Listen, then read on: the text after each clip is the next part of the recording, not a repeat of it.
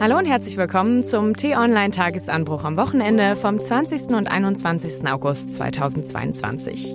Ich bin Lisa Fritsch und führe durch unsere Diskussion. Und diese Woche hat ein Thema vor allem viele Fragen aufgeworfen. Die Gasumlage. Millionen Verbraucher müssen deshalb ab Oktober draufzahlen und das, obwohl doch schon alles teurer wird. Wir wollen nochmal klären, warum es die Gasumlage überhaupt gibt, für wen sie gilt und ob man sie vielleicht umgehen kann. Zum anderen fragen wir uns, was dieser andauernde Krisenmodus mit unserer Gesellschaft macht und welche Auswirkungen unsere Industrie wirklich fürchten muss. Um diese Fragen zu beantworten, habe ich professionelle Unterstützung aus der T-Online-Redaktion und zwar wieder frisch aus dem Urlaub zurück und mit dabei T-Online-Chefredakteur Florian Harms. Hallo, ich bin wieder dabei. Und für die Expertise in Richtung Finanzen und Wirtschaft der Ressortleiter dafür bei uns, Florian Schmidt. Hallo, freue mich dabei zu sein. Ja, ab Oktober soll sie kommen, die Gasumlage. 2,4 Cent pro Kilowattstunde müssen Verbraucher dann mehr zahlen, wahrscheinlich aber erst mit den Rechnungen im November oder Dezember. Wirtschaftsminister Robert Habeck sagte am Montag bei einer Pressekonferenz dazu. Diese Umlage ist die gerechtmöglichste Form, die zusätzlich aufgelaufenen Kosten in der Bevölkerung zu verteilen und zu tragen. Die Alternative ist nicht keine Umlage. Die Alternative wäre der Zusammenbruch des deutschen Energiemarktes gewesen und damit weite Teile des europäischen Energiemarktes. Ja, das klingt für mich jetzt sehr dramatisch. Zusammenbruch des deutschen Energiemarktes. Und so wirklich verstehe ich es auch noch nicht ganz, auch wenn ich wirklich schon viel dazu gelesen und gehört habe. Deshalb erstmal die Frage, warum gibt es diese Gasumlage überhaupt? Warum können nicht, wie es ja so schon seit letzten Oktober der Fall war, einfach die Gaspreise normal steigen? Klar wäre es natürlich auch nicht schön, aber warum muss da der Staat jetzt eingreifen? Die Gasumlage gibt es deshalb, damit nicht eine kleine Gruppe von Gaskunden sehr viel mehr bezahlt, sondern alle Gaskunden nur ein bisschen mehr bezahlt. Deswegen ist es eine Umlage für ähm, Konzerne wie Uniper, dem größten deutschen Gasimporteur, der damit ähm, gerettet werden kann, denn der ist total abhängig von russischen Importen und würde, ähm, wenn er die Preise alleine weitergäbe an seine Kunden, was beispielsweise Stadtwerke sind, die das dann wieder weitergeben würden an ihre Kunden, dafür sorgen, dass die äh, Endverbraucher bei diesen Stadtwerken, die Kunden dort, einen deutlich höheren Aufschlag zahlen müssten. Und die Umlage sorgt jetzt dafür, dass auch all jene, die nicht bei einem Stadtwerk, beispielsweise von Uniper beliefert, ähm, Kunde sind, ebenfalls damit zahlen. Somit hat man so eine Art äh, solidarische Lösung gefunden, ähm, dass eben nicht nur die äh, bezahlen, die von russischem Gas abhängig sind. Aber kann man denn die Gasumlage auch umgehen, zum Beispiel wenn man jetzt Fernwärme bezieht oder Festverträge hat? Umgehen kann man sie nicht. Am Ende wird sie jeder dann auch so zahlen müssen. Tatsächlich sind die beiden Punkte, die du ansprichst, aber noch äh, bei die wichtigsten offenen Fragen.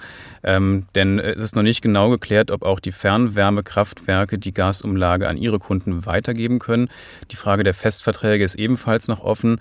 Ähm, denn tatsächlich gibt es viele Kunden, die letztes Jahr einen Preis äh, X abgeschlossen haben und den auch garantiert bekommen haben für beispielsweise zwei Jahre.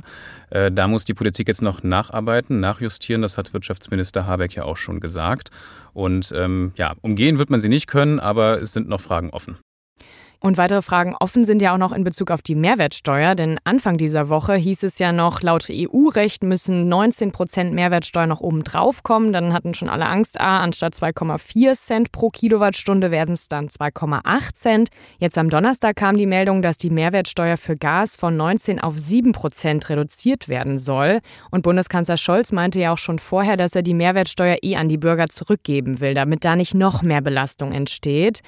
Aber ist das nicht ein viel zu hoher Verwaltungsaufwand, die Mehrwertsteuer dann zurückzugeben? Das wird sich jetzt noch zeigen, wie groß der Verwaltungsaufwand ist. Aber die Bundesregierung löst damit natürlich ein Versprechen ein. Sowohl Finanzminister Christian Lindner als auch äh, Wirtschaftsminister Habeck und jetzt eben sogar der Kanzler selbst sagten, ähm, die Mehrwertsteuer soll ähm, nicht auch noch oben drauf kommen. Und insofern ähm, muss ich jetzt eben zeigen, wie die dann da eine Lösung finden, auch diese sieben Prozent dann sogar noch zurückzuverteilen. Die Frage ist, wird man das eins zu eins machen an alle oder werden die Einnahmen sogar dafür genutzt für eine Umverteilung, dass die äh, ärmeren Haushalte in Deutschland davon sogar noch stärker profitieren als die reicheren, die sich diese Umlage und auch mit der Mehrwertsteuer leisten können. Das ist ja auch Teil des Problems und auch mit der Grund, warum jetzt diese Form der Gasumlage gewählt worden ist, weil die immer noch vergleichsweise schnell umsetzbar ist und immer noch vergleichsweise gerecht, was Florian sagte. Ja? Also ein Solidarprinzip liegt da zugrunde. Das trifft uns alle. Wir müssen uns alle beteiligen. Niemand ist ausgenommen. Und andere Modelle, die auch in Rede standen, hätten möglicherweise einen größeren Aufwand erfordert oder wären auch nicht ganz so transparent zu kommunizieren gewesen. Denn das darf man dabei nicht vergessen. Das ganze Thema ist hochkomplex und natürlich hat auch die Bundesregierung und ein Wirtschaftsminister Robert Habeck ein Interesse daran, dass möglichst viele Menschen verstehen, was da gerade passiert, wenn es um ihr Geld geht. Ja, es kam aber auch neben anderen Vorschlägen anstatt der Gasumlage auch Kritik auf einer höheren Ebene. Zum Beispiel das Handelsblatt sagte, dass wir damit jetzt auch die falsche Politik von Merkel und Schröder der letzten Jahrzehnte ausbaden müssen. Und da fragt man sich echt, wenn man überall sieht, dass die Kosten steigen und vor allem mit Blick auf den Winter, ist es jetzt alles oder was kommt da noch? Naja, niemand kann garantieren, dass es dabei bleibt. Das ist jetzt der Einstieg in ein neues System. Und wir, natürlich müssen wir die Fehler der Vergangenheit ausbaden. Das ist ja gar keine Frage. Das ist ja auch hoch und runter kommentiert und analysiert worden. Deutschland hat sich auf geradezu fahrlässige Weise von dem billigen Gas, dem billigen Öl aus Russland abhängig gemacht. Damit haben wir lange sehr gut gelebt, aber eben auch sehr sorglos. Und jetzt müssen wir die Folgen tragen und müssen eben schauen, wie wir da sukzessive wieder rauskommen. Es gibt ja das langfristige Ziel, die Energieversorgung nachhaltig zu organisieren, also mit Windkraft, mit Solarkraft. Aber all das ist eben nicht von heute auf morgen zu machen. Wir müssen einen Zeitraum überbrücken, bis wir dahin kommen. Und da braucht es eben solche Instrumente wie jetzt die Gasumlage. Aber apropos erneuerbaren Energien, wir haben ja gerade uns im Juli gefreut, dass die EEG-Umlage abgeschafft wurde, dass die Preise ein bisschen senken und jetzt kommt noch was zum Draufzahlen. Also ja, wo soll es dann hingehen? Ja, das ähm, ist eine gute Frage, die ehrlichweise auch kaum einer so recht beantworten kann momentan. Ähm, die 2,4 Cent kommen jetzt obendrauf, das ist schon mal fix, aber dabei wird es nicht bleiben. Ähm, tatsächlich werden diese 2,4 Cent pro Kilowattstunde wahrscheinlich nur der deutlich geringere Anteil an der steigenden Gasrechnung sein, denn die regulären ähm, Preiserhöhungen der Versorger flattern den Menschen jetzt gerade erst diesen Tagen, Wochen ins Haus und die werden deutlich höher ausfallen als wenn man sich so einen Musterhaushalt mit 20.000 äh, Kilowattstunden pro Jahr ansieht, da macht die Gasumlage äh, knapp 580 Euro äh, pro Jahr an Mehrkosten aus. Manche Versorger werden allerdings ihren Kunden deutlich höhere reguläre Anpassungen nach oben schicken und ähm, da wird es dann nochmal für viele so richtig eng. Ja, Gas ist zum Teil ja bis zu dreifach teurer geworden im Vergleich zur Zeit vor dem Ausbruch des Ukraine-Kriegs. Also, das darf man auch nicht vergessen. Wir können nicht nur über die Umlage reden. Und das wird viele Haushalte sehr hart treffen. Das muss man ganz klar sagen. Ja. Und es ist sicherlich nicht allein damit getan, dass wir jetzt überlegen, ja, wo kann man noch ein bisschen was vom Staat machen. Am Ende wird es nur funktionieren, indem jeder sich überlegt, wo er eigentlich wie viel Energie verbraucht. So anders wird das nicht gehen. Ja, Sehe ich ganz genauso und tatsächlich kann man sogar an den Großmärkten für Energie, für Gas noch ganz andere Entwicklungen sehen. Da sieht man zum Teil bis zu einer Verelffachung der Preise. Ne? Wenn wir vor dem Krieg hatten wir so, da wird das in anderen Einheiten gemessen, in Gigawattstunden statt in Kilowattstunden. Ähm, das sind vor dem Krieg 20 Euro gewesen, jetzt sind es über 200, 205, 210 Euro. Ähm, da ist also noch ganz schön was in der Pipeline, um es so, äh, um es bildlich auszudrücken.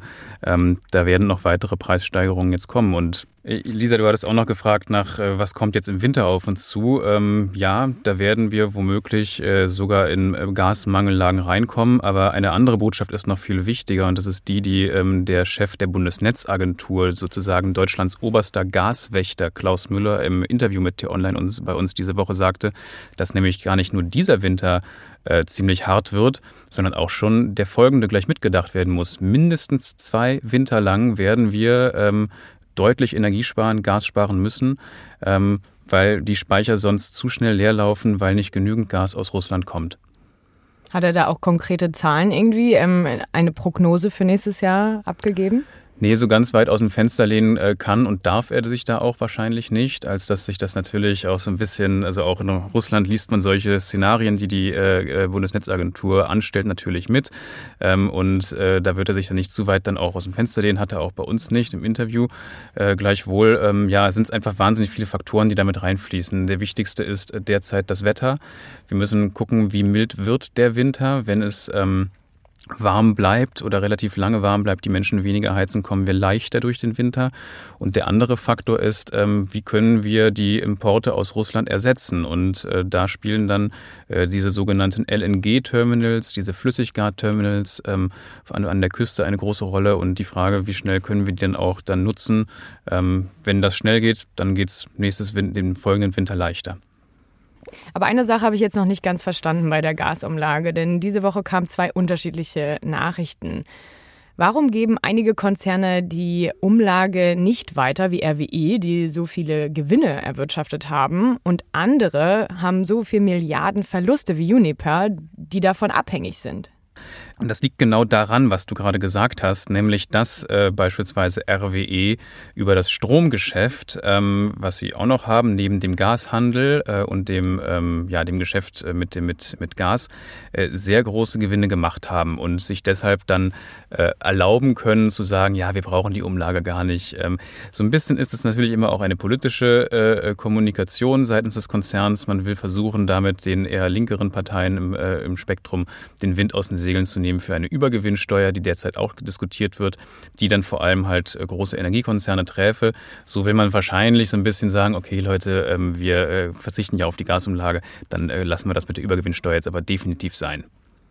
Ja, apropos Übergewinnsteuer, genau dazu hat auch Finanzminister Lindner letzte Woche Sonntag etwas im Sommerinterview im ZDF gesagt. Bei der Übergewinnsteuer steckt allerdings der Teufel im Detail. Es äh, ist auch mein Gefühl, dass man dort etwas macht, aber bei genauerer Überlegung spricht vieles, nahezu alles dagegen. Mein wissenschaftlicher Beirat im Ministerium, der ist unabhängig, warnt dringend davor. Warum? Übergewinne fallen an, zum Beispiel bei Impfstoffherstellern, also sehr hohe Renditen, sage ich besser, bei Impfstoffherstellern, die aber auch ein hohes Risiko haben.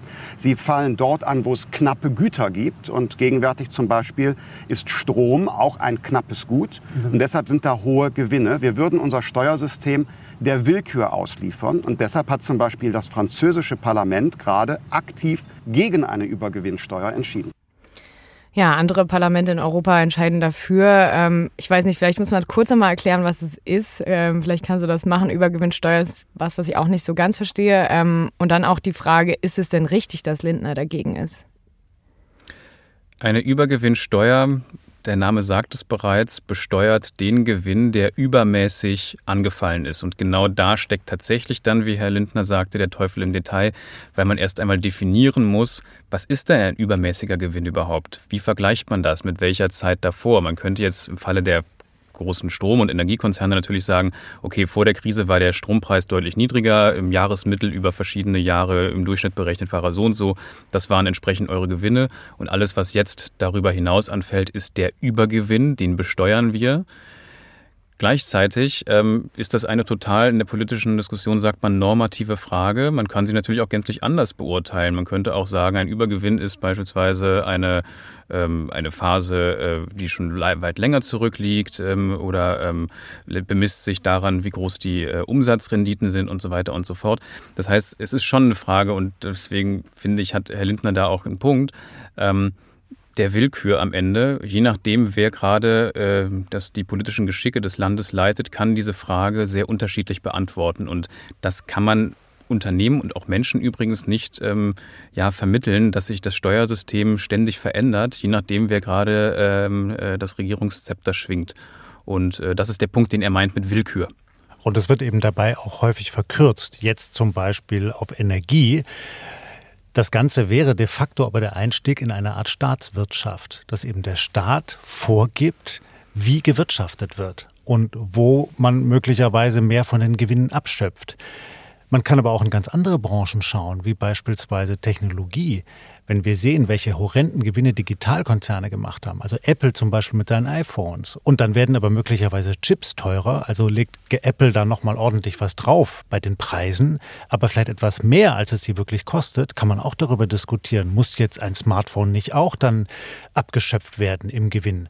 Und das macht es eben so schwierig. Wer soll das alles denn entscheiden?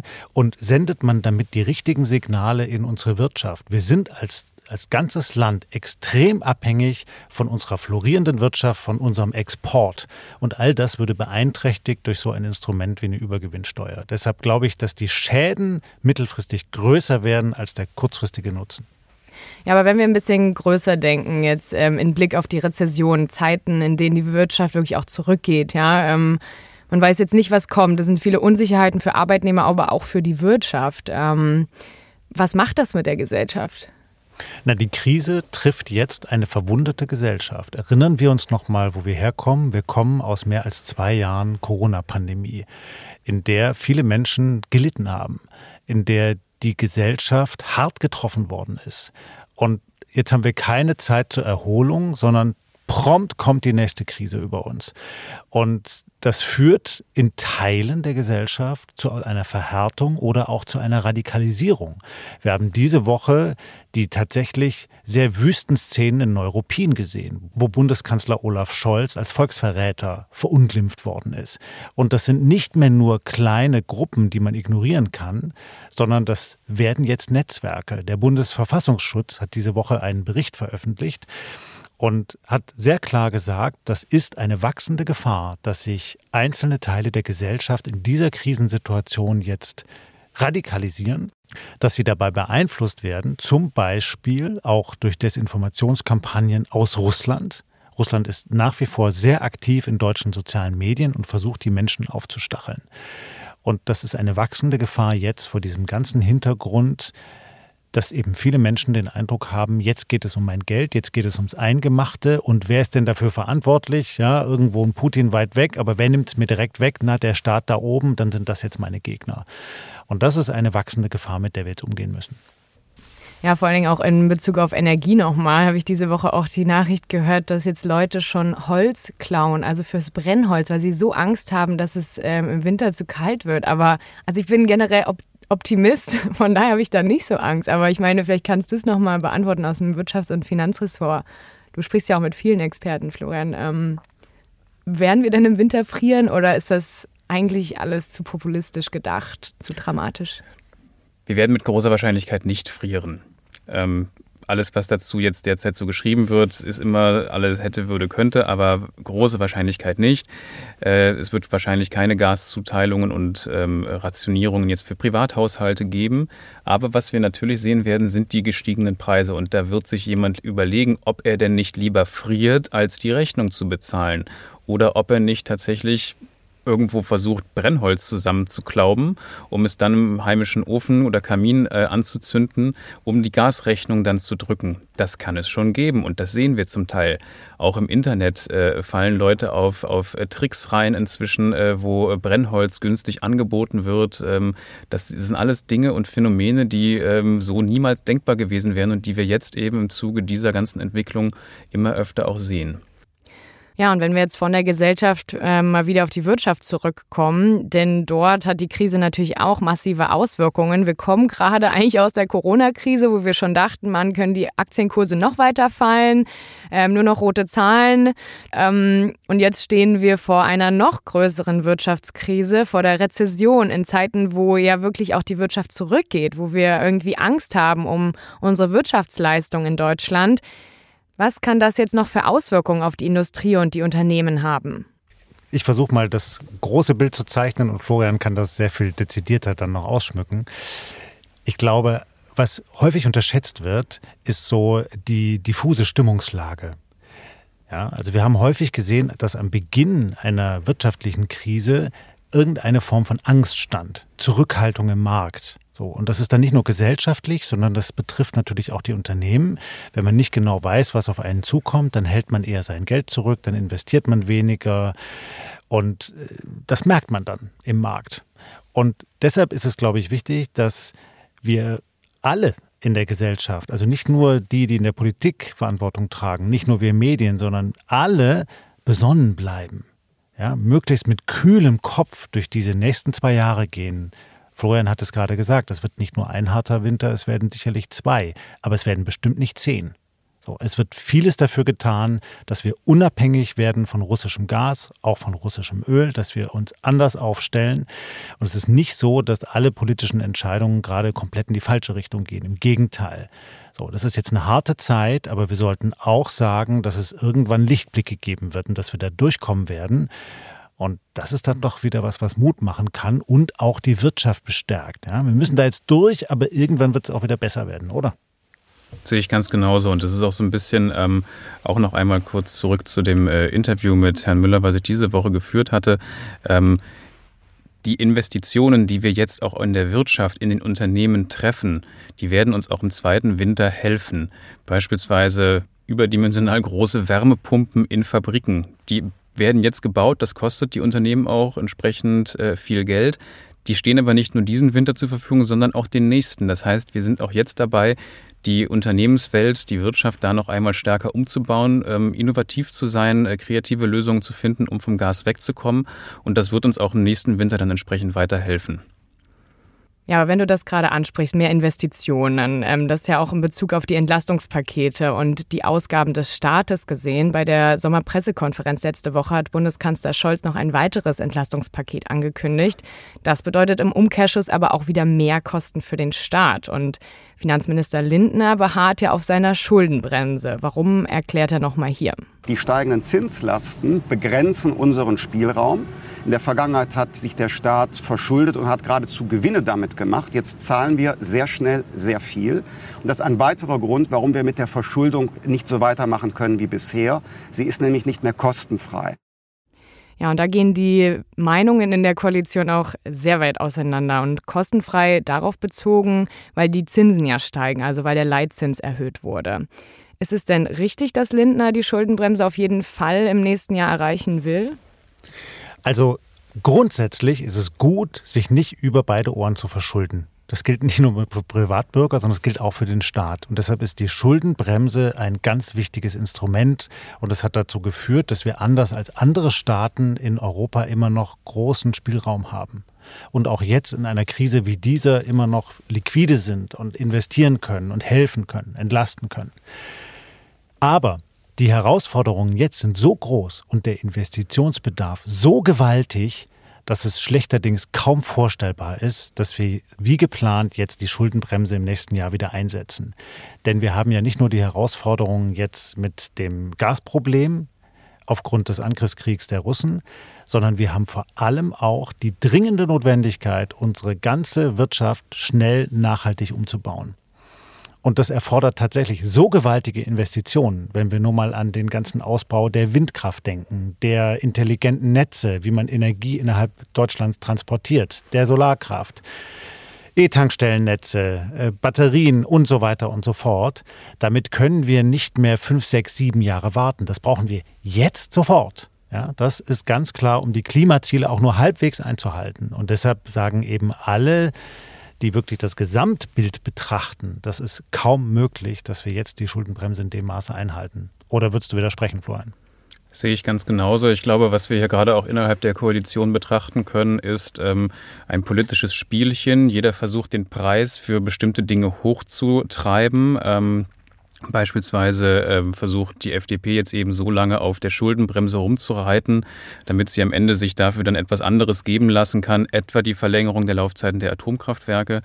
Und äh, die Grünen wiederum pochen auf eine äh, schnelle Lösung für das äh, 9-Euro-Ticket. Und äh, ich schätze, am Ende wird es dafür einfach einen äh, sogenannten Koalitionsausschuss brauchen, in dem dann all diese Dinge äh, auf den Tisch kommen und äh, viele verschiedene Dinge dann miteinander vermischt verhandelt werden und dann eine Lösung gefunden wird. Und das, was wir jetzt gerade sehen, dieses Pochen auf die Schuldenbremse, ist eigentlich nur ähm, ja, aufmunitionieren für eine solche Auseinandersetzung dann, bei der es dann einmal kracht und am Ende äh, werden wir wahrscheinlich aber dann eine Lösung dafür auch sehen. Ja, genau das finde ich auch. Also man sieht so, wie zusammengewürfelt diese Ampelkoalition ist und irgendwie jeder verteidigt da seinen Posten. Nach außen hin ist die Kommunikation immer so weit, ja, wir arbeiten alle gut zusammen, aber ob das nach innen überhaupt alles so klappt, ähm, ob wir ja gut durch die Krise regiert werden, ist eine andere Frage. Und damit würde ich zum Ende kommen dieser Diskussion. Ich danke euch. Ähm, die Expertise kam diesmal von T-Online-Chefredakteur Florian Harms und dem Ressortleiter für Finanzen und Wirtschaft Florian Schmidt. Und ich danke auch Ihnen, liebe Hörerinnen und Hörer, fürs Zuhören. Wenn Ihnen die Folge gefallen hat, dann abonnieren Sie doch gerne den Tagesanbruch-Podcast, dann verpassen Sie nämlich keine Folge. Oder wenn Sie Podcast gerne über YouTube anhören, sind wir jetzt auch dort mit einem eigenen Channel vertreten. Den Link dazu finden Sie in den Shownotes dieser Folge. Anmerkungen und Kritik können Sie mir auch gerne an podcasts.t-online.de schreiben und damit danke fürs Zuhören und ciao. Tschüss, vielen Dank. Tschüss und bleiben Sie uns gewogen.